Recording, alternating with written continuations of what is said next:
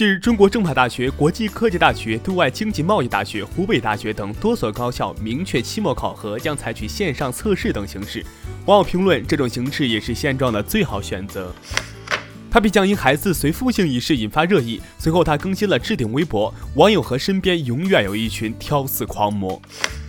被岳云鹏吐槽不红后，张钧甯将全身披红，并回应：“我努力让自己红了一下，我尽力了。”看到本尊回复的岳云鹏把壁纸换成张钧甯名字，还表示要时刻提醒自己。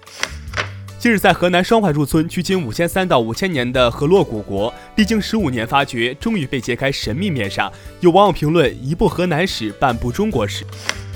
五月十号，据福布斯报道，苹果可新编辑已发送信息，用户长按信息即可在操作选项中看到编辑已发送讯息的选项。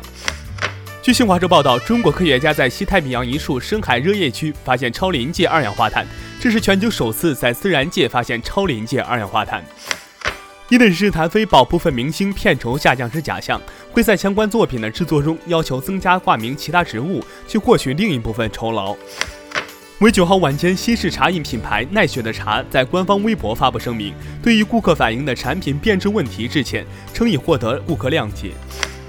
今年是中国人首次登顶珠穆朗玛峰六十周年，同时也是西藏登山队成立六十周年。昨日，珠峰大本营举行了纪念活动。五月十一号，上海浦东新区宣传部副部长、文化旅游局局长黄伟透露，今年十月，全球电竞盛会 S 十将在浦东拉开战幕。我是高龙，下期见。